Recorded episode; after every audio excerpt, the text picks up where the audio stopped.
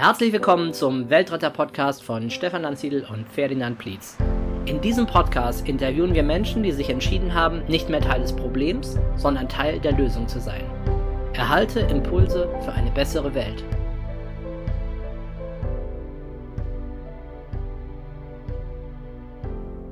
Herzlich willkommen zu einer neuen Folge des Weltretter-Podcasts, diesmal mit Ferdinand Blietz. Heute spreche ich mit Frau Marie Meinhold über das Thema Geld und über das Thema Geld mit Sinn, wie wir es auch schon hatten in diesem Podcast. Und man kommt einfach nicht darüber, darum herum im Weltretter-Podcast, das Thema mal öfter unter die Lupe zu nehmen. Was machen wir mit unserem Geld? Was bewirkt Geld eigentlich? Und darum soll es heute gehen. Ich begrüße Sie herzlich im Weltretter-Podcast Marie Meinhold. Hallo Ferdinand.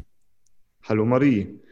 Wunderbar. Also wie gesagt, das breite, große Thema Geld und da kann man ja wahnsinnig viel dazu sagen und viel Zeit damit, viel Zeit dafür in Anspruch nehmen.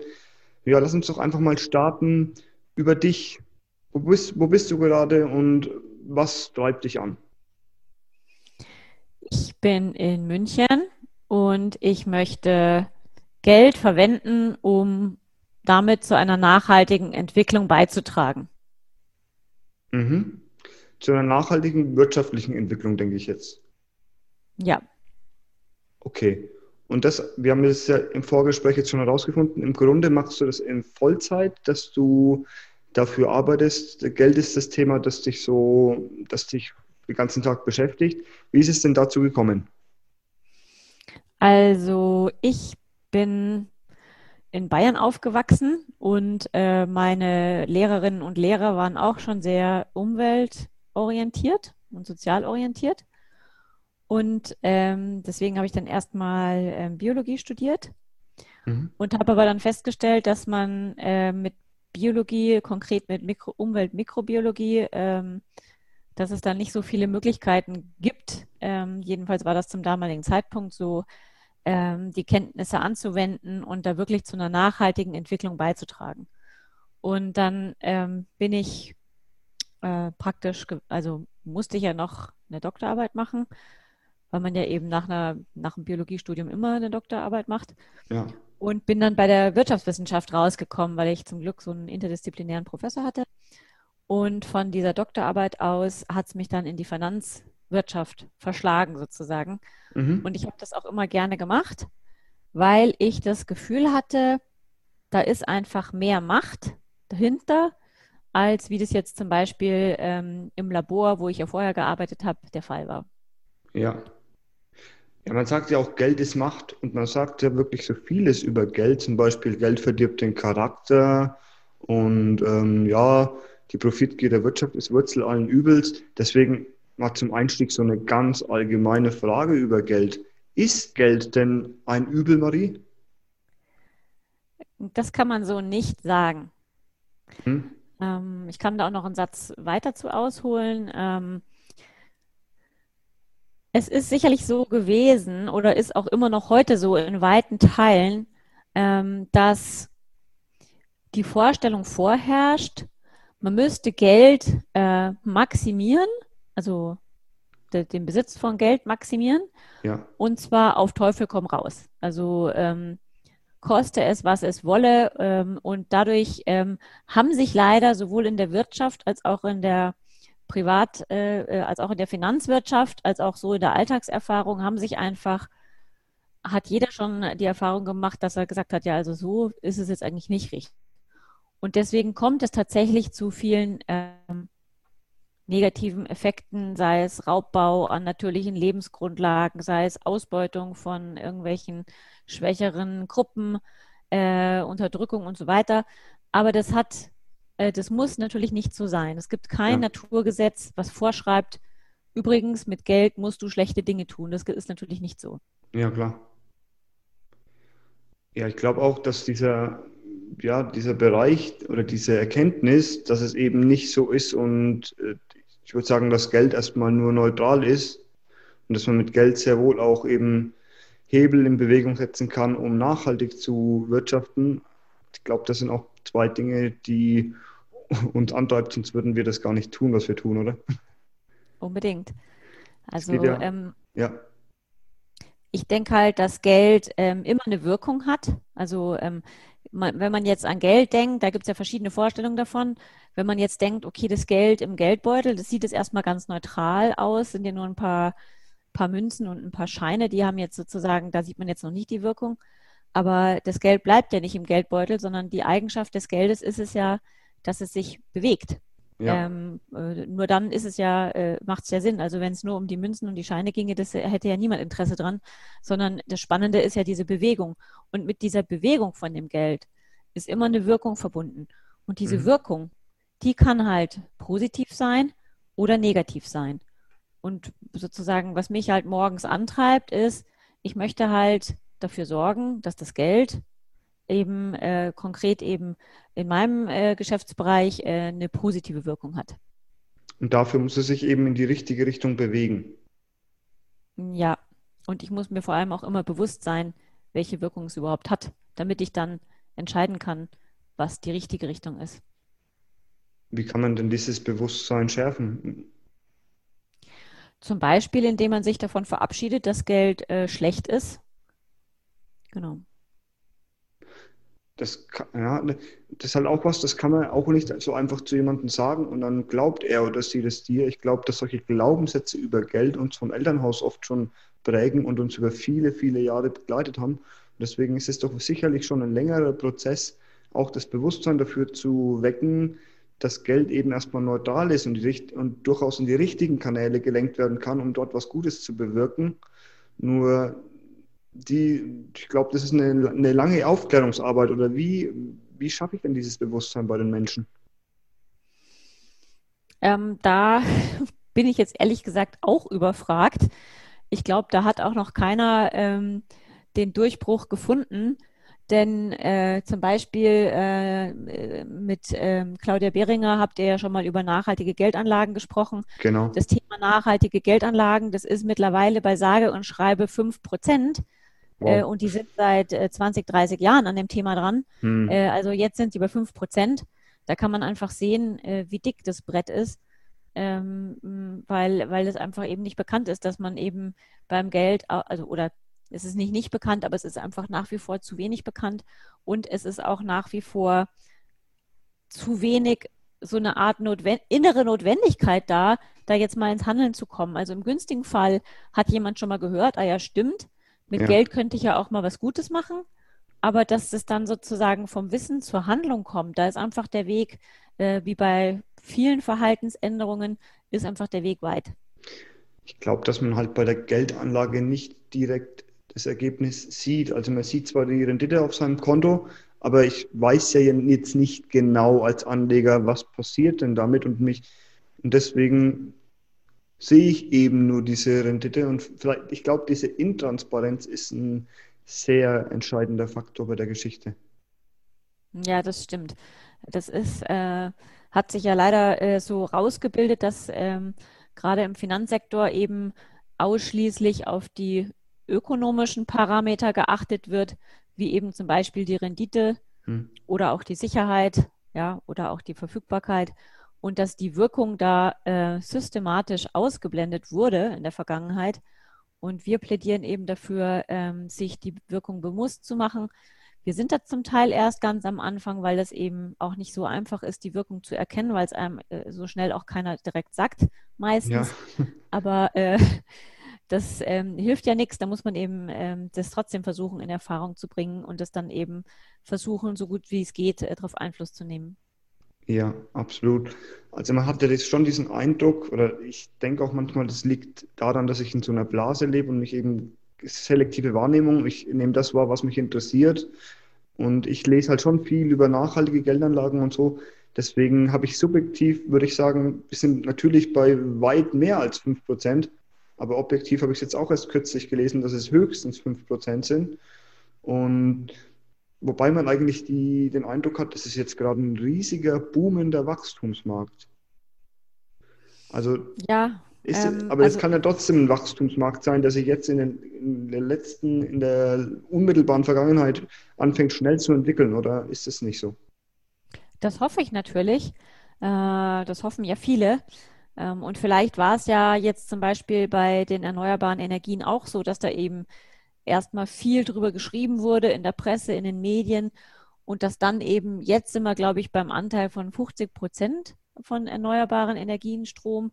Also das hat einfach auch immer einen sehr langen Vorlauf. Ja, da muss ja. erstmal viel passieren in der Presse, in den Medien, muss erstmal Aufmerksamkeit da sein und so, bis dann wirklich der, der Einzelne, jeder Einzelne, der seine Entscheidung trifft und, äh, und da was ändert und bis es dann wirklich 50 Prozent war, das ist ja auch nicht über Nacht passiert, sondern es war ja auch ein, ein langer Weg. Und ich glaube eben, dass wir bei dem Thema ähm, erneuerbare Energien sind wir halt schon ein bisschen vorangekommen und beim Thema äh, Geld halt noch nicht so noch nicht so wie bei. Ja, genau. Und diesen langen Weg, das ist auch immer so ein Punkt, den will man halt erstmal nicht gehen. Also wenn man langfristig denken muss, dann wird es immer schwierig. Wenn man kurzfristig, weil kurzfristig weiß man, was passiert und da hat man dann so diese gewisse Sicherheit, die der Mensch ja immer will. Und dann bleibt man halt bei seinem alten Stiefel und langfristig zu denken, das fällt uns einfach immer schwer, glaube ich. Ja, das kommt dazu, ja. Und wenn wir jetzt mal schauen, also das ist ja heute unser Thema, wie wir eben sinnvoll und nachhaltig mit unserem Geld umgehen. Ich möchte erstmal mit dir das Wort Nachhaltigkeit mal definieren oder ich möchte, dass du es jetzt für diese Podcast-Folge definierst, damit wir wissen, worüber du sprichst, wenn es um Nachhaltigkeit geht. Ja, also ich halte mich da immer ganz gern an die Definition von den Vereinten Nationen. Äh, da gab es ja den berühmten Brundtland-Bericht und da hat man halt gesagt, eine nachhaltige Entwicklung ist eine Entwicklung, die eben hilft, die Bedürfnisse der jetzigen Generationen zu befriedigen, aber auch den künftigen Generationen auch genauso ermöglicht, ihre Bedürfnisse zu befriedigen. Und ja. da steckt viel drin. Da steckt nämlich drin ähm, äh, eine ökonomische Entwicklung, also äh, aber eben auch eine das Beachten von sozialen Aspekten, das Beachten von ökologischen Aspekten, denn man muss auch die natürlichen Lebensgrundlagen natürlich selbstverständlich erhalten. Und es steckt auch drin der Aspekt der Intergenerationalität, also dass man die nächsten Generationen, äh, äh, die Enkel und so weiter, äh, alle noch auch mit berücksichtigt. Es steckt aber dann auch drin ähm, das Thema Partizipation, denn bei den Vereinten Nationen war beim Thema Nachhaltigkeit von Anfang an angelegt, dass man da ähm, mit vielen Parteien beziehungsweise mit vielen sogenannten Stakeholdern, also mit vielen verschiedenen Gruppen zusammen spricht und abwägt, was das Beste ist. Also das Thema Partizipation ist bei Nachhaltigkeit wichtig und auch schließlich äh, das Thema Transparenz. Also auch das mhm. war von Anfang an bei den Vereinten Nationen wichtig, dass man immer offenlegt, worüber hat man gerade gesprochen und was ist der Stand, der Verhandlungsstand und wie geht es weiter. Ja, das ist wirklich eine sehr umfassende ähm, Definition, die ich jetzt so auch noch nicht gehört habe. Was mir immer ganz wichtig ist herauszustellen, sind die beiden Punkte Regenerationsgeschwindigkeit beim Ressourcenverbrauch jetzt vor allem, dass man eben, wenn man etwas verbraucht und das ist ein regenerativer Rohstoff, dann schon immer trotzdem im Auge behalten sollte, wie schnell sich das regeneriert und dass man eben diesen ähm, Rohstoff nicht schneller verbraucht, als er sich wieder neu regenerieren kann. Mhm. Und was sich auch immer abgrenzen muss, ist der Begriff Langfristigkeit von der Nachhaltigkeit unbedingt abgrenzen, weil das wird ja oft in den Medien, die reden dann von ein nachhaltiges Vorhaben und die meinen eigentlich nur irgendwas Langfristiges. Wenn irgendwo langfristig Kohle abgebaut wird, ist es mit Sicherheit kein äh, nachhaltiges Vorhaben, sondern es ist immer wichtig, dass man weiß, alles, was nachhaltig ist, muss mit Sicherheit langfristig angelegt sein aber nicht alles, was langfristig angelegt ist, ist zugleich nachhaltig. Und dann natürlich noch diese Punkte, äh, noch all die Punkte von Transparenz und Intergenerationalität einzuschließen, finde ich echt eine sehr gute, umfassende Definition. Ja, dann kommen wir doch mal zum Thema. Also wir hatten jetzt schon zwei Podcast-Folgen. Sie haben eine genannt mit Claudia Behringer, das war Folge 34. Da ging es um Geldanlage und auch um die Wirkung von Geld. Und, in, und heute soll es um ihre Genossenschaft gehen, auch. Das ist die Genossenschaft Werde. Und da arbeiten sie noch dafür, die erste nachhaltige Sachversicherung Deutschlands auf die Beine zu stellen. Und das, als ich das gelesen habe, dachte ich mir, oh, da habe selbst ich noch nie drüber nachgedacht. Wieso denn Sachversicherungen? Vielleicht holen wir mal da aus, wo, welche Erfahrungen Sie in Ihrer Berufslaufbahn in der konventionellen Versicherungswirtschaft gemacht haben? Ähm, ich habe die Erfahrung gemacht, äh, also ich habe sehr viel gelernt, zum einen, wie das überhaupt funktioniert. Mhm. Und ich habe die Erfahrung gemacht, dass das Thema Nachhaltigkeit zwar äh, äh, keine Ablehnung erfahren hat, in keinster Weise. Es waren eigentlich die meisten, denen ich es erzählt habe, waren sozusagen grundsätzlich erstmal äh, dafür, weil es ist ja auch was Gutes. Ja. Aber es war im Alltag äh, einfach nicht wichtig. Und weil es nicht wichtig war, ist halt auch zu meinen Zeiten nichts oder viel zu wenig passiert. Moment kurz, warum? Also wenn man, wenn es schon irgendwie Zuspruch erfahren hat, aber warum war es dann trotzdem letztendlich nicht wichtig?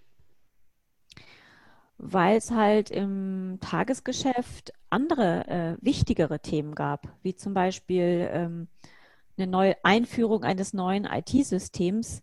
Also hm. jeder, der schon mal ein neues IT-System äh, äh, eingeführt hat, weiß, dass das einfach unglaublich viel Ressourcen bindet. Ja, Oder jeder, der schon mal eine Umstrukturierung gemacht hat, weiß, dass es unglaublich viel Ressourcen äh, bindet. Mhm. Und, äh, und, und solche Themen insbesondere, aber auch viele andere Themen hatten einfach immer Vorrang. Und äh, deswegen ist halt äh, das Thema Nachhaltigkeit äh, so gefühlt, war es bei Priorität 23 oder so. Und ja. dann macht man es halt nicht. Und welche Priorität sollte es sein? Platz 1 vielleicht sogar? Ja, unbedingt. Ja. Ja, okay. weil äh, Vers äh, Versicherungsgesellschaften an sich äh, legen ja wahnsinnig viel Geld an. Also da kommt ja unglaublich viel Geld zusammen, weil eben viele Menschen zahlen eben Prämien in einen großen Topf und von dem wird dann wieder äh, alles Mögliche bezahlt. Äh, also ganz einfach ausgedrückt. Und deswegen ist das einfach, wenn man sich mit der Wirkung von Geld beschäftigt, ist das eine sehr wichtige Weiche, wo, wo viel Geld zusammenkommt und wo viel Geld äh, äh in neue Wege einschlägt und wo man diese neuen Wege eben effektiv gestalten kann, dass, die, dass, die, dass es eben das Geld eine positive Wirkung bekommt. Und um das auch äh, gleich zu sagen, wir sind noch kein Versicherungsunternehmen. Mhm. Äh, wir ähm, brauchen erst äh, äh, noch mehr Finanzierung und dann brauchen wir auch noch eine Zulassung von der BaFin und erst dann äh, dürfen wir uns als Versicherungsunternehmen bezeichnen. Ja, da möchte ich auf jeden Fall später auch nochmal drauf kommen, weil Sie mir das im Vorgespräch auch gesagt haben, dass das wirklich ein schwerer Brocken ist, den man da erstmal bewältigen muss, bis man eine Versicherung letztendlich ist. Und ich frage ja. mich, hab ich, ich habe dazu dann später auch noch eine Frage, aber erst nochmal zu den, wie die konventionellen Versicherungen arbeiten. Okay, also es ist zu wenig, Nachhaltigkeit wird zu wenig gelebt, ist immer zu unwichtig. Und daraus könnte ich jetzt ableiten, dass es vielleicht sogar nicht nachhaltig ist, dieses Verhalten. Oder haben Sie jetzt irgendwas Konkretes, wo Sie sagen, was läuft denn da jetzt konkret falsch in der Praxis, im konventionellen Versicherungswesen? Also es läuft falsch, das beginnt aus meiner Sicht äh, bei der Ausbildung. Weil viele ja. Menschen, die in dem Finanzsektor landen, viele haben halt vorher BWL äh, äh studiert oder vielleicht auch VWL oder ähm, halt irgendwas, was mit Wirtschaft zu tun hat. Und da ist es eben immer noch so, dass das Gros der Ausbildung sich darum dreht, äh, ausschließlich auf die ökonomischen Faktoren zu achten. Und da spielt die Wirkung von, der, von dem wirtschaftlichen Handeln keine Rolle oder maximal eine extrem untergeordnete Rolle. Und das, äh, das wiederum liegt daran, dass halt äh, vor 200 Jahren ungefähr, als die Wirtschaftswissenschaft erfunden wurde, da haben sich die Wirtschaftswissenschaftler ja mit Absicht abgewendet von den Sozialwissenschaftlern, die es ja vorher schon gab, mhm. und haben gesagt, nein, also wir machen jetzt mal was ganz anderes. Das hat mit Sozialwissenschaften nichts zu tun, weil wir nämlich das Soziale mal mit extra nicht beachten, sondern nur das Wirtschaftliche beachten. Und so kam es zu dieser Abspaltung von der Wirtschaftswissenschaft, äh, von, der, äh, von, der, von der vorher schon vorhandenen Sozialwissenschaft. Mhm. Und davor gab es ja auch eine Trennung von ähm, Geisteswissenschaft, Gesellschaftswissenschaft und Naturwissenschaft.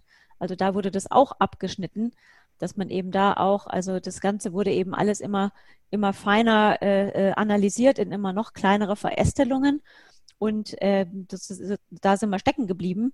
Ähm, und das, was eben fehlt oder was eben so wahnsinnig schwer ist, ist diese ganzen Aspekte doch wieder zusammenzudenken. Ja. Das Ökologische und das Soziale und das Wirtschaftliche. Das ist natürlich, ähm, es ist natürlich wahnsinnig schwer, ähm, wenn man sich eben nicht nur auf seine ökonomischen ähm, Parameter zu, zurückzieht, wie man es gelernt hat, sondern wenn man sagt, ja, jetzt, was ist jetzt eigentlich mit CO2? Ja, da fangen schon viele dann Schwimmen an, so, weil CO2 ist halt nicht Euro und da, da wird hm. es dann für viele schon, äh, schon unwegbar. Ja. Ja, das höre ich auch immer wieder in solchen Interviews, dass es oft halt schon echt an der Ausbildung krankt, dass der Blick fürs Ganze praktisch fehlt. Okay, und also Sie gründen jetzt, ich sage dann immer Sie, wir waren ja jetzt per Du. du gründest gerade diese Gesellschaft Werde und es geht, ja. wie gesagt, um eine Sachversicherung, das hast du ja vorhin schon erklärt. Wir Deutschen sind ja auch Versicherungsweltmeister. Wir schleusen da wirklich in großen Teilen unseres Einkommens in äh, Versicherungen und eben auch in Sachversicherungen.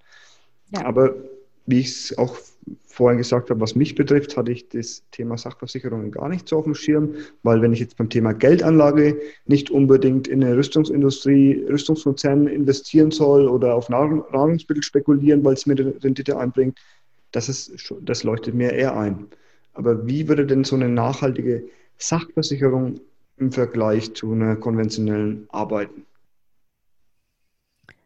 Indem wir halt bei den Geldbewegungen immer darauf achten, was die sozial-ökologische Wirkung davon ist. Und äh, bei Sachversicherung, was eben auch äh, oft äh, nicht bekannt ist, man, man, die meisten Leute haben halt die Erfahrung, ich zahle irgendeine Prämie und äh, vielleicht habe ich auch schon mal einen Schaden gezahlt bekommen. Äh, das sind so die Sachen, die man kennt. Ja. Aber ähm, dass das Geld in der Zwischenzeit ja angelegt wird, also die ganze Zeit, ähm, das ist ja eigentlich noch, also das ist ja, in der Regel legt man ja mehr Geld an, als was Prämie ist.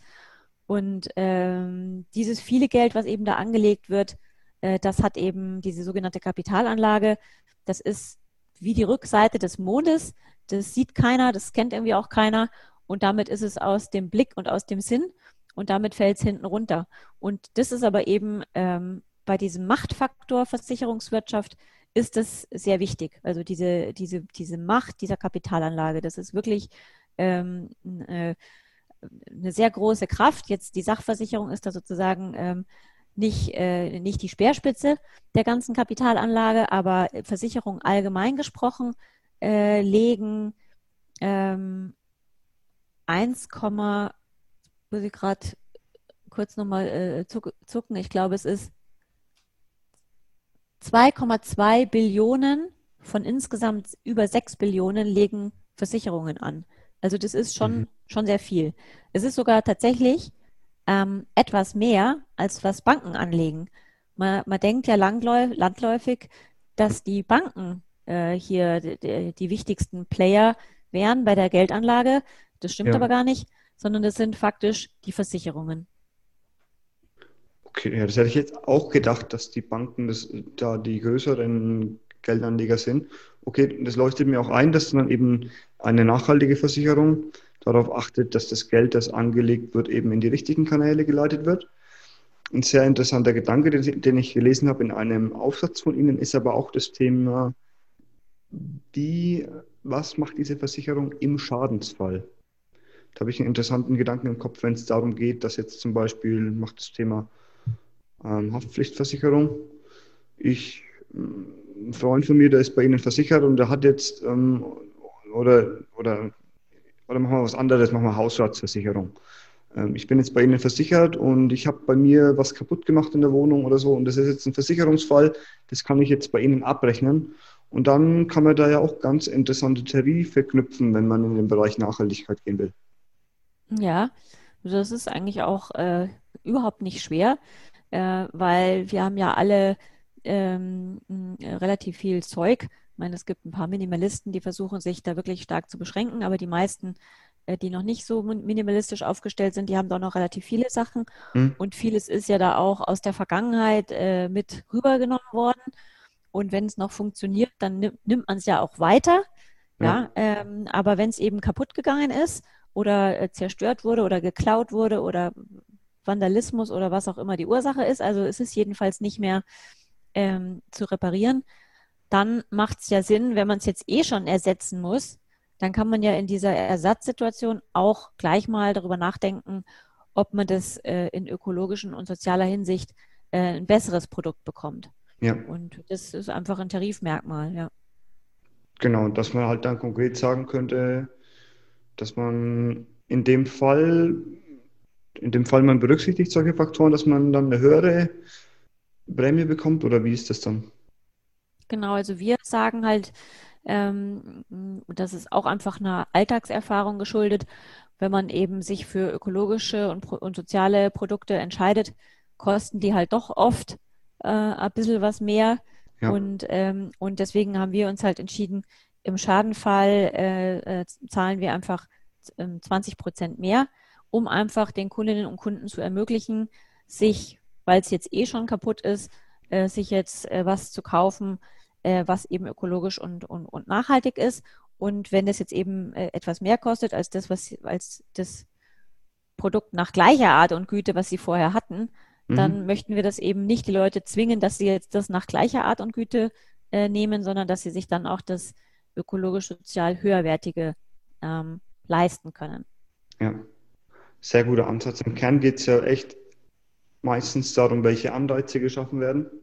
Ob das dann eben die Anreize sind, die die richtigen Impulse auslösen oder nicht. Und ich finde, das ist wirklich auch, das war auch für mich neu, als ich das so gelesen habe, ist wirklich ein sehr guter Ansatz. Dankeschön. Und diese Genossenschaft, Werde ist ja als Genossenschaft organisiert. Wie ist da jetzt der Stand? Wie arbeiten Sie? Was machen Sie gerade? Also wir haben die Werde für nachhaltige Entwicklung Genossenschaft äh, gegründet und wir haben im Moment ein kleines Produkt auf dem Markt. Das ist der äh, sogenannte Werde-Check. Das hilft den ähm, Kundinnen und Kunden, die sich eben mit nachhaltiger Geldanlage beschäftigen möchten oder auch mit nachhaltigen äh, Altersvorsorge oder was, ähm, da Beraterinnen und Berater zu finden, wie eben zum Beispiel die Claudia Behringer mhm. äh, äh, eine ist. Also, weil es ist ja nicht so einfach, solche nachhaltigen Beraterinnen und Berater zu finden. Das macht dieser Wertecheck. Und wir haben im Moment ähm, halt mit den Mitgliedern äh, ungefähr, also wir haben ungefähr 100 Mitglieder, es sind nicht ganz 100, aber ungefähr 100.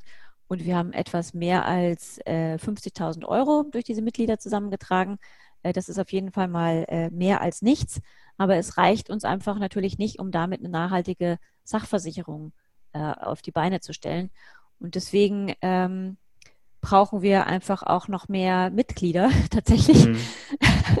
in, jeder, in jeder Hinsicht wäre das super, weil wir einfach ähm, ja einfach noch Leute suchen, die halt diese Idee auch gut finden und die ähm, uns helfen, das äh, da voranzukommen und äh, die eben dann später auch diese Versicherungsprodukte dann nachfragen.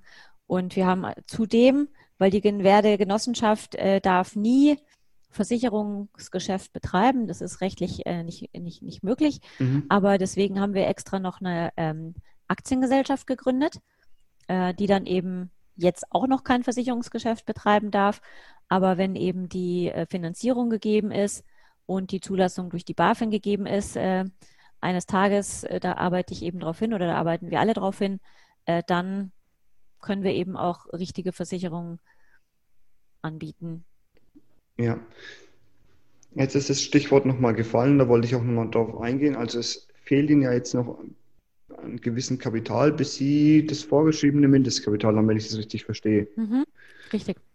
Ist das jetzt eine versicherungswirtschaftliche Notwendigkeit oder würden Sie sagen, dass da eventuell die Hürden erschwert werden, dass da, weil man unterstellt ja auch so oft den, ich, ich verwende jetzt mal das viel gedroschene, den Kapitalisten, den unterstellt man ja auch manchmal, dass es eben, dass die Marktzugangskosten viel zu hoch sind, dass nur die Großen wirklich oben mitspielen können.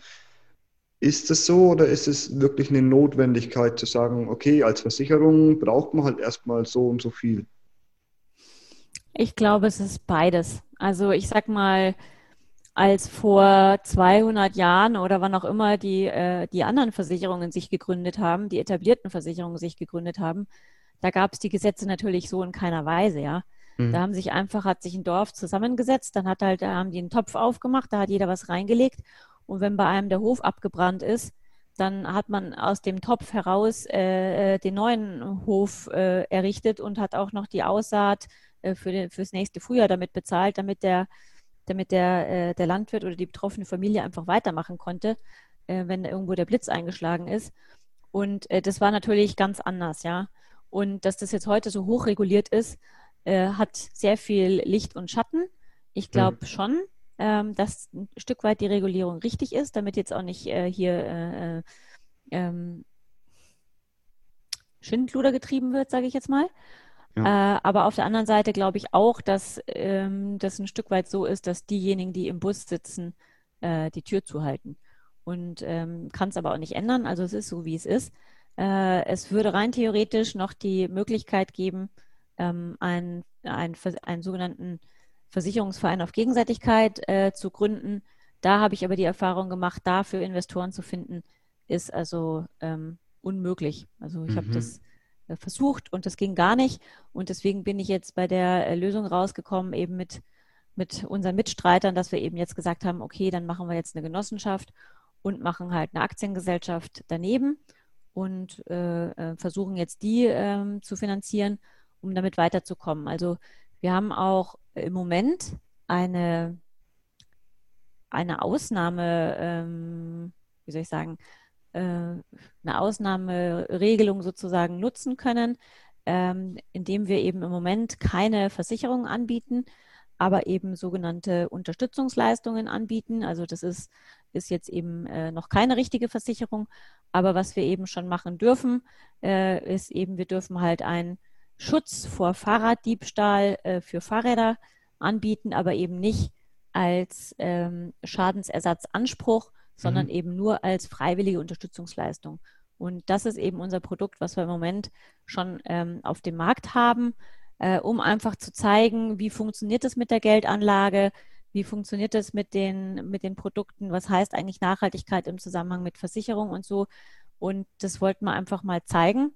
Und das ist, ist uns halt mit diesem ähm, Werde Bike heißt das Produkt, mit unserer ersten äh, Absicherung für Fahrräder gegen Diebstahl, wie ich finde, einigermaßen gelungen. Okay, und wie zeigen Sie das anhand von einem Beispiel, anhand eines Produkts, wie die Nachhaltigkeit dann letztendlich funktioniert? Ähm, also wir haben auf unserer äh, Website zum Thema Transparenz eben ähm, das Kapital, was im Moment in der Werde Aktiengesellschaft eingebracht ist. Das ist ja äh, über eine Million. Und die haben wir eben jetzt äh, in nachhaltige äh, Wertpapiere angelegt und haben eben auch genau gezeigt, wie die Wirkung von diesen ähm, Papieren ist. Und äh, ja, da konnten wir eben zeigen, dass man eben mit der Geldanlage CO2 einsparen kann, dass man mit der Geldanlage Jobs schaffen kann in bäuerlichen Betrieben in äh, ähm, südlichen Afrika, dass man eben zur Elektrifizierung von Afrika beitragen kann mhm. äh, und dass man aber auch jetzt in Europa zum Beispiel ähm, im Großraum Paris, dass man damit eben auch öffentlichen Nahverkehr finanzieren kann und auch ähm, Wohnungsbau, Schulen, die Errichtung von Parks, all das kann man eben finanzieren. Mit seiner richtigen Geldanlage bewirken. Und wenn ich es richtig verstehe, brauchen Sie letztendlich noch Genossen für die Genossenschaft, die dann mhm. Anteile leisten, damit dann eben mehr Kapital zur Verfügung steht für das Projekt. Genau. Also wir suchen halt äh, Mitglieder, das ist äh, das Wichtigste. Ähm, die Erfahrung hat aber halt gezeigt, dass die Mitglieder, ähm, also dass es einfach nicht schnell genug geht sozusagen mhm. mit der mit der Mitglieder mit der Mitgliederwerbung und dass wir deswegen ähm, auch Genussrechte äh, jetzt äh, anfangen aufzulegen. Ähm, mit den Genussrechten möchten wir einfach noch weiteres Kapital auch direkt in die Werde Aktiengesellschaft einwerben, um einfach voranzukommen, ähm, dass wir einfach unser Finanzierungsziel ähm, hoffentlich bald erreichen. Aber ähm, in der Aktiengesellschaft ist es so eingerichtet, dass eben die Werde Genossenschaft Aktionär und eben später auch Hauptaktionär äh, werden soll, damit eben die Genossenschaft das Sagen hat. Okay, also gibt es jetzt dann zwei Wege, wenn ich sage, ich finde das Projekt richtig cool, möchte es unterstützen, gibt es für mich zwei Wege, mich daran zu beteiligen. Entweder ich erwerbe Genossenschaftsanteile oder ich erwerbe Genussrechte. Würdest du das mal voneinander abgrenzen, zu sagen, okay, für wen ist denn welcher Weg jetzt besser, wenn, wenn man sich daran beteiligen möchte? Also äh, das Wichtigste ist Genossenschaftsmitglieder tatsächlich. Ja. Ähm, und äh, bei den Genussrechten äh, das muss man sich halt auch leisten können und wollen, weil das möchte ich auch gleich dazu sagen, das ist äh, schon auch viel Geld, was mhm. man für so Genussrechte investiert und das muss man sich halt auch äh, leisten können und wollen. Und ähm, es ist ja trotzdem immer noch ein Start-up, ja, es ist ja keine, äh, keine äh, äh, super sichere Geldanlage, sondern es ist nach wie vor ein Gründungsvorhaben und das Genussrechtskapital ist eben ähm, partizipiert am Erfolg und Misserfolg von der Firma. Also deswegen ist es sozusagen, ähm, freuen wir uns natürlich auch, wenn Leute sich dafür entscheiden, ist ja klar. Aber das ist jetzt nicht was, was jetzt für jedermann geeignet ist, muss man auch ganz klar sagen. Aber eben das Wichtigste ist eben für uns äh, auch die Mitglieder, weil das natürlich die Basis ist und das Rückgrat ist und die brauchen wir sozusagen am dringendsten. Okay, dann ist jetzt die Zeit für den Aufruf. Also wie, wie findet man euch? Wie kann man sich daran beteiligen? Ja, also wir haben äh, eine Webseite, die heißt fair.de. Wir sprechen das aus Werde, weil Werde heißt ja auch äh, grün. Und fair.de, da hat also noch, ist noch ein Punkt in der Mitte für eine, für eine Domain. Das .de ist dann auch tatsächlich die Domain-Endung und fair.de. Also wer sich interessiert und sich das mal anschauen möchte, freuen wir uns riesig. Wer sich in den Newsletter eintragen möchte, freuen wir uns riesig. Und wer eine Frage hat, greift auch gerne zum Hörer und ruft mal an oder schreibt uns auch gerne ein Mail. Freuen wir uns auch riesig. Okay, und dann, wie läuft das dann ab, wenn ich mich jetzt an der Genossenschaft beteilige? Ähm, da gibt es ja auch Genossenschaftsversammlungen und so. Also wie läuft es dann in der Praxis ab? Also wir haben äh, von, der Ver von der Werde Hauptseite aus gibt es eine Unterseite, die heißt geno.fair.de und äh, da kann man sich eben äh, hinbegeben und dort gibt es dann halt die ähm, Beitrittserklärungen zur Genossenschaft. Die kann man dann da in einem Formular ausfüllen und dann kriegt man äh, den aus, die, die ausgefüllte, vorausgefüllte Beitrittserklärung per PDF zugesandt.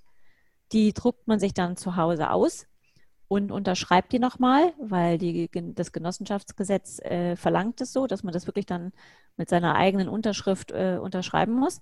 Hm. Und dann im Briefumschlag zu, an uns. Und wir, ähm, wenn eben das per, wenn es eben die, das schriftlich bei uns vorliegt als Post, dann ähm, gibt es einen, einen Aufnahmevorgang, da wird man dann ins Genossenschaftsregister ähm, eingetragen und informiert, dass man jetzt aufgenommen ist und dann ähm, zahlt man seinen, äh, seine, seinen Beitritt. Das sind bei uns sind es 300 Euro, also drei Anteile zu je 100 Euro. Und die, ähm, das passiert eben erst nach der Aufnahme. Und wenn man dann Mitglied ist, dann wird man zur Generalversammlung eingeladen. Äh, unsere nächste Generalversammlung ist am 29. Oktober. Mhm. 300 Euro, das sind wahrscheinlich die Mindestanlage, oder? Kann ich mir doch mehr Anteile holen? ja, genau. Also ja. Äh, ein, Anteil, ein, Anteil, ist 100 Euro ja. und da geht's los und äh, man nimmt eben mindestens drei Anteile, also 300 Euro, aber man kann auch vier nehmen oder ja. fünf oder auch 40 oder also ja, äh, genau, also äh, wenn also was halt äh, äh, gewünscht ist, ja, genau. Ja, Okay, und jetzt seien Sie mal ganz optimistisch oder von mir aus auch realistisch, nur nicht pessimistisch bitte. Was ist denn jetzt der Plan? Wann, wann sind Sie denn, wann ist es denn soweit? Sage ich immer noch Sie. wann ist es denn soweit, Marie? Ja, äh, äh, Ferdinand, äh, das kann ich dir leider nicht sagen. Ähm, es kommt einfach darauf an, wann wir, also wie gesagt, so weit ist es ja im Prinzip schon jetzt. Also wir machen ja schon mit unserem mit unserem Check haben wir schon ein kleines äh, Produkt und mit dem, mit dem Werde-Bike haben wir schon ein Schutzprodukt gegen Diebstahl für Fahrräder. Also mhm. soweit, irgendwas machen wir ja schon und wir legen auch schon Geld an. Aber jetzt, dass wir richtig eine, zu einer Versicherung zugelassen werden, da ist eben die Voraussetzung dran geknüpft, der Kapitalnachweis. Mhm. Ähm, und wann der jetzt wirklich erbracht werden kann, weiß ich nicht, ja. Also ähm, vielleicht haben wir Glück und äh, die Leute äh, denken jetzt wirklich, ja, stimmt, äh, das müsste man mal dringend die Geldströme ändern. Würde ich mich total freuen, wenn das auch mal öffentlich und politisch mal ein Thema werden würde.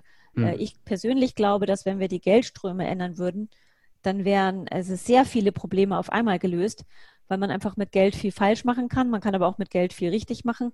Und wenn wir das falsch machen, mal stoppen und das mal richtig machen, da, wär, da steckt aus meiner Sicht sehr viel bisher völlig ungenutzte Energie dahinter. Und das würde aus meiner Sicht ähm, mit der schnellste Weg sein, weil ähm, weil viele Zerstörungen, die wir erlebt haben, halt aufgrund von wirtschaftlicher Aktivität entstanden sind in relativ kurzer Zeit. Und genauso kann man die auch wieder rückgängig machen oder abstellen, ja. besser machen mit Geld in auch relativ kurzer Zeit und zwar mit Geld. Okay, ja, darauf kommen wir jetzt auch nochmal, wenn es um deinen, wenn es um den nächsten Punkt geht, und zwar geht es um deine Vorstandschaft im Verein Geld mit Sinn.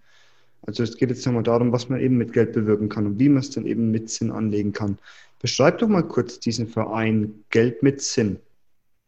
Ja, der Verein Geld mit Sinn ist eine Bildungsinitiative. Wir möchten tatsächlich genau das erreichen, äh, dass sich eben Menschen ähm, informieren können und sich selber auch fortbilden können. Was macht eigentlich Geld und wie kann ich eigentlich mein Geld auch nachhaltiger einsetzen im Rahmen der Geldanlage? Und diese Bildungsinitiative äh, besteht seit zehn Jahren. Wir haben jetzt bald die Zehn-Jahres-Feier und ähm, wurde ursprünglich gegründet von Birte Pampel und Heidi Geisler. Ähm, Heidi hatte damals äh, zuvor bei der Umweltbank gearbeitet und ist nach München gezogen und hat, kannte sich eben mit dem Thema nachhaltige Geldanlagen schon gut aus. Und die Birte ähm, war auch in München und die ist Kommunikationsexpertin und wollte eben, hatte auch eine Fortbildung gemacht zum Thema nachhaltige Geldanlagen.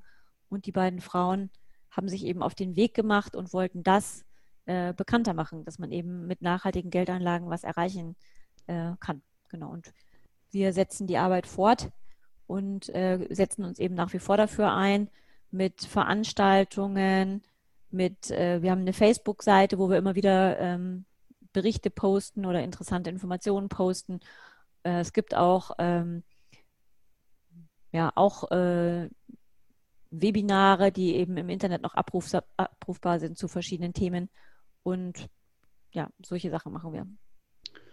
Also Aufklärung, Bildung im Bereich Geldanlage was hältst mhm. du von der Idee, dass es mal Geld als, Geld als Schulfach, das alles mal, wenn man da mal früher damit anfängt, darüber aufzuklären? Hm, das kann nach hinten losgehen, weil es ist ja im Moment nicht klar, wer da den Lehrplan schreibt, ja. Aha, Und wenn da die Falschen den Lehrplan äh, schreiben, ähm, dann bringen wir den Kindern noch schneller bei, wie man mit dem Geld falsch umgeht. Und ähm, ich glaube, ich glaube tatsächlich eben, dass es eben wirklich um diese emotionale Komponente geht. Ja, also viele Leute ähm, haben erlebt, dass Geld schlecht war für sie oder sich negativ auf ihr Leben ausgewirkt ha haben. Vielleicht auch, weil keins da war in der Familie, kann ja auch sein. Oder ähm, es wurde vielleicht auch geerbt von jemandem, der böse war irgendwie so. Oder hm. ähm, man weiß nicht, wo das Geld eigentlich herkam. Oder also es gibt viele Gründe, ein schlechtes Verhältnis zu Geld zu haben, einschließlich, dass man erlebt hat, jetzt äh, auch wieder die, alle Skandale. Jetzt ist aktuell gerade dieser Wirecard-Skandal, wo jemand ja auch äh, betrügerisch gehandelt hat. Also äh, es gibt viele Gründe, eine schlechte Meinung von Geld zu haben. Und wenn wir halt mit so einer Einstellung groß werden und dann so mit dem Geld umgehen, dann ähm, machen wir entweder mit, ja, beim bösen Spiel, oder wir ziehen uns vom Geld ganz zurück und sagen, ja, okay, das ist eh alles schlecht, da will ich gar nichts mehr zu tun haben und kümmere mich auch gar nicht um mein Konto und um gar nichts und so. Und das ist auch schlecht. Ja. Und hohe Kunst ist, das zu überwinden und dazu zu kommen und zu sagen, nee, also äh, jetzt mal äh, äh, Tageslicht auf die ganze Sache. Man kann durchaus auch eine gute Wirkung haben. Und wenn ich jetzt mich selber mal bemühe und die schlechte Wirkung, die es auslösen kann, versuche abzustellen und eine gute Wirkung, die es haben kann, mal versuche herbeizuführen, da würden wir, glaube ich, ähm, vom Fleck äh, kommen. Mhm. Gehen wir mal davon aus, unsere Zuhörer, die haben jetzt schon eine gute Einstellung zu Geld und wir müssen dieses Grund-Mindset, sage ich mal, jetzt nicht mehr so verändern, verbessern, sondern wir gehen jetzt schon mal einen Schritt weiter und wollen vielleicht die ersten Tipps geben, worauf man denn wirklich achten sollte als Anleger. Was würdest du sagen? Ähm, das würde ich so spontan, da gibt es keine pauschale Antwort drauf, würde ich sagen. Ähm,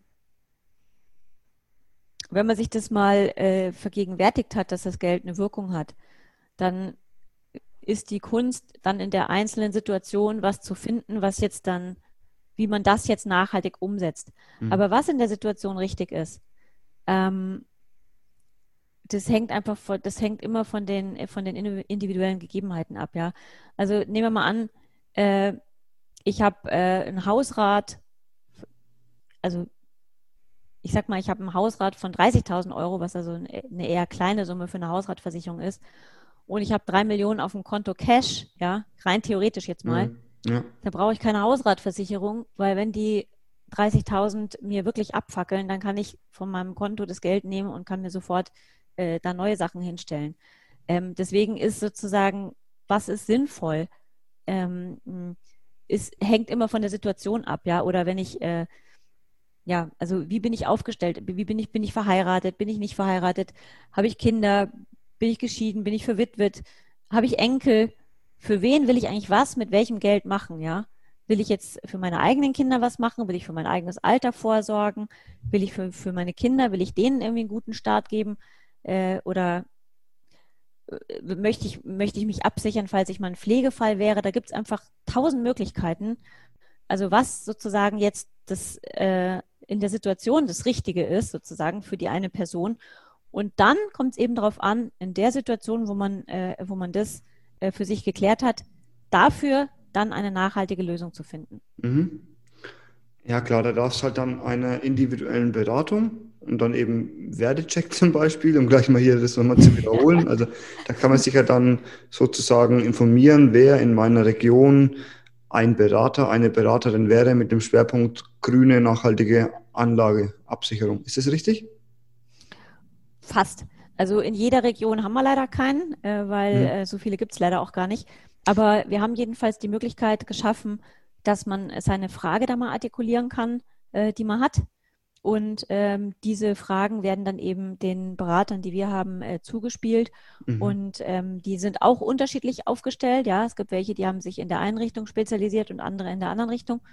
Und äh, bei welchem Berater, bei welcher Beraterin das halt gut passt, äh, die äh, melden sich dann praktisch bei diesen Interessenten und äh, da ist es eben am besten, ähm, wenn man halt äh, die, das Anliegen, was man halt hat, versucht so genau wie möglich in Worte zu kleiden, weil das dann dazu führt, dass halt die Beraterinnen und Berater sich ein Bild machen können, entscheiden können, kann ich zu der Frage was sagen, ja oder nein. Und dann ist eigentlich der größte Effekt da, dass dann auch bei dem Termin was rumkommt für, äh, für beide Seiten eigentlich, ja. ja. Also, weil ähm, mit einem Termin ist es ja oft nicht getan. Also bis man wirklich erst geklärt hat, wo man eigentlich genau steht und was man, wer man ist und wo man eigentlich hin will, das geht ja jetzt auch nicht. Also man kann, also wenn man denkt, man kann sein Leben jetzt äh, äh, innerhalb von einer Stunde, ähm, sein Finanzleben innerhalb von einer Stunde auf grün ziehen, das wird wohl nicht funktionieren, sondern das ist eben auch ein Prozess. Und was wir bieten können, ist nur der erste Schritt, dass man sozusagen sich ähm, einen Partner findet, eine Partnerin findet, äh, die einem bei diesem Weg helfen kann. Nicht mehr und nicht weniger. Okay, okay, das ist richtig gut.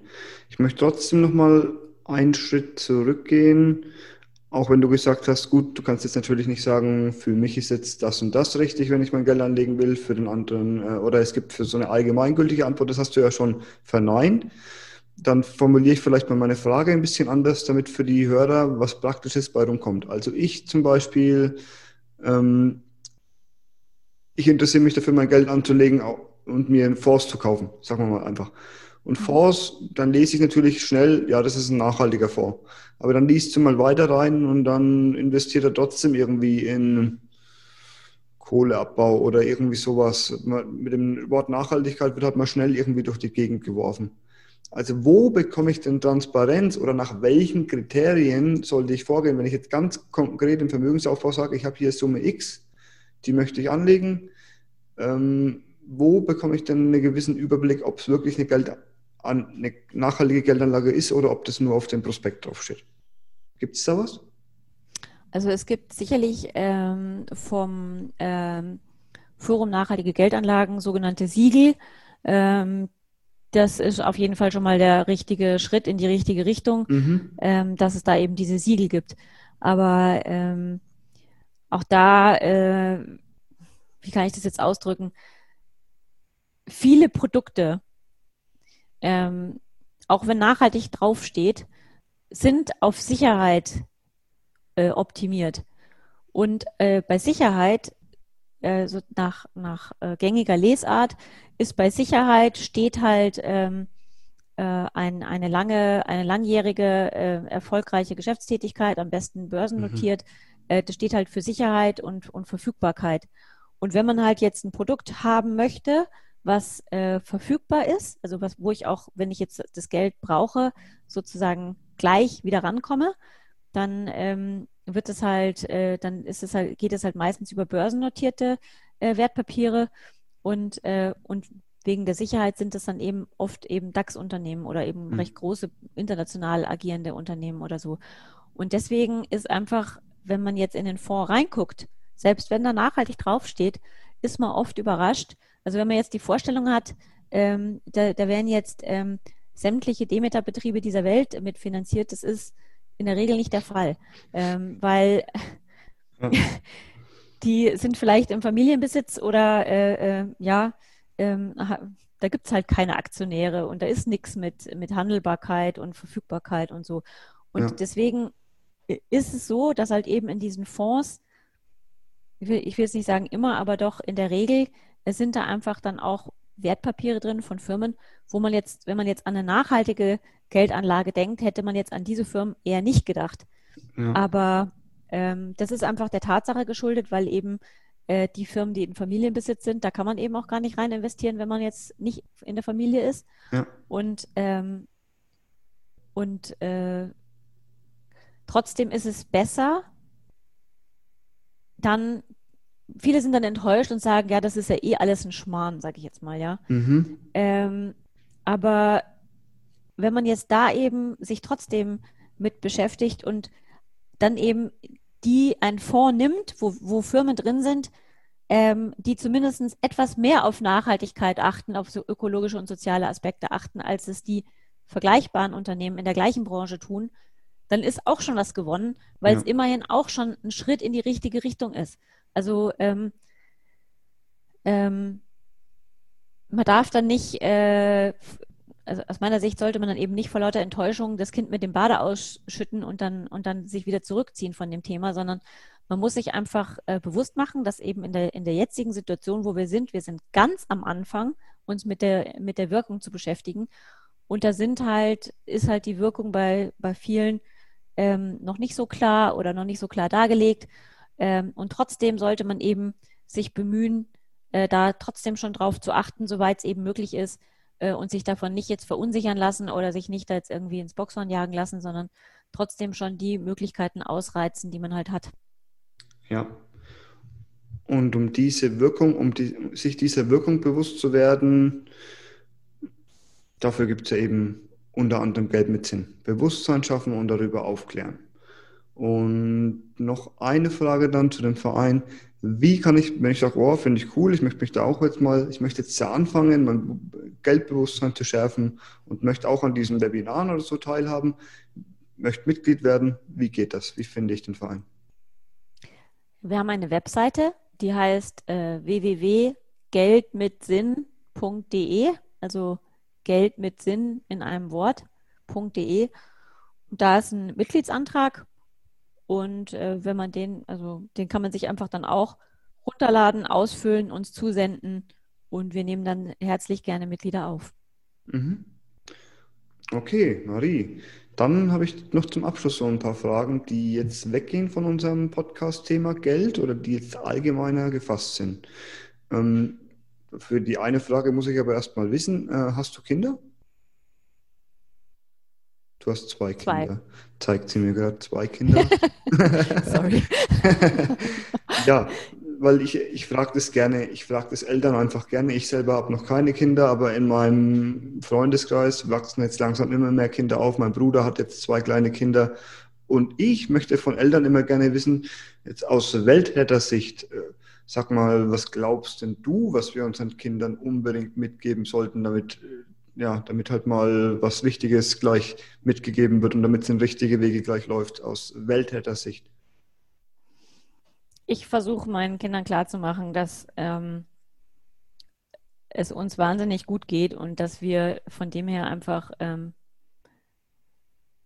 doch irgendwie privilegiert sind, dass wir halt in einem Land leben, wo es halt äh, ähm, schön ist und friedlich ist, einigermaßen friedlich ist, also doch ziemlich, also erstmal weltweit verglichen, sehr friedlich ist. Auf jeden Fall. Ähm, hm. Weltweit verglichen sehr wohlhabend ist. Wir haben hier Krankenversicherung, wir haben hier Schulen, wir haben hier Polizei. Man kann hier nachts äh, um vier kann ich durch die Stadt laufen, muss keine Angst haben. Äh, äh, also es ist doch wirklich ein sehr hohes Niveau in vielerlei Hinsicht ähm, ähm, erreicht worden und äh,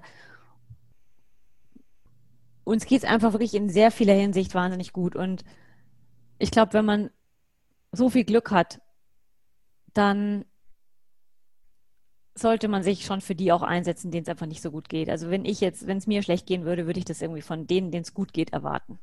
Mhm. Ja, Dankbarkeit und Wertschätzung und dann eben auch etwas zurückzugeben.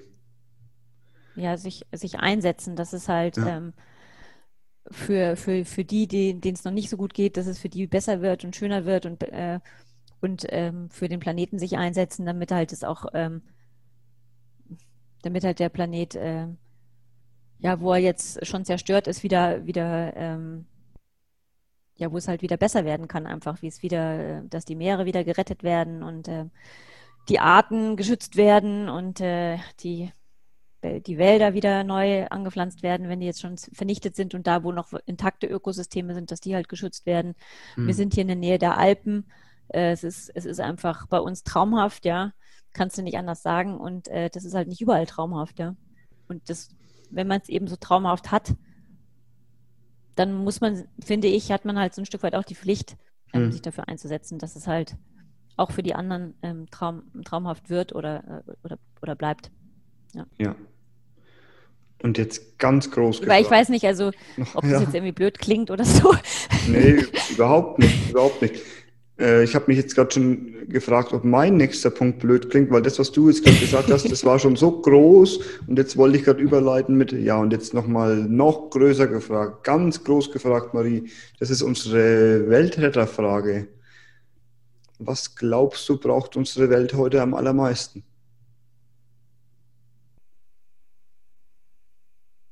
Ähm,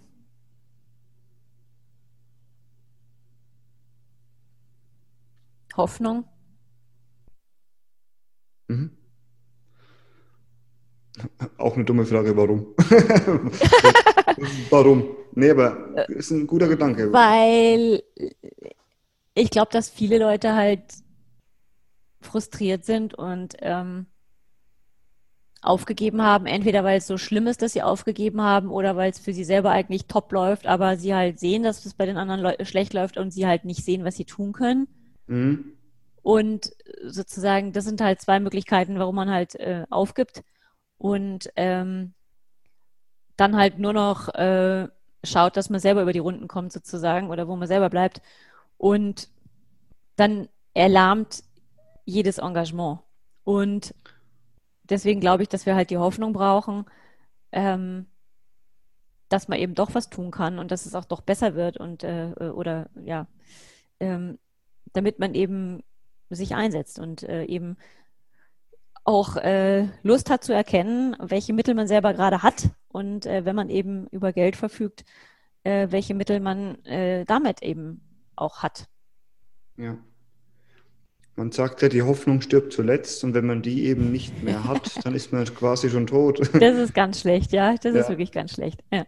Ja, leuchtet mir voll ein. Ja. Gibt es noch etwas, was du unserer Community gerne sagen möchtest? Ja, bleib, bleibt gesund. Ja, genau, immer noch in Corona-Zeiten. äh, genau, ja. Ja. Und äh, genau, bleibt Okay. gesund. Marie, jetzt habe ich das Du drin, ja, jetzt ganz am Ende des Podcasts, ja, die letzten zehn Minuten habe ich schon drin gehabt. Marie, Ja, ich danke Ferdinand, dir vielmals für das Gespräch und wünsche dir alles Gute. Ferdinand, ich dir auch. Das war eine Folge des Weltretter Podcasts. Möchtest auch du Teil der Lösung werden? Dann geh auf www.welt-retter.org und mach mit.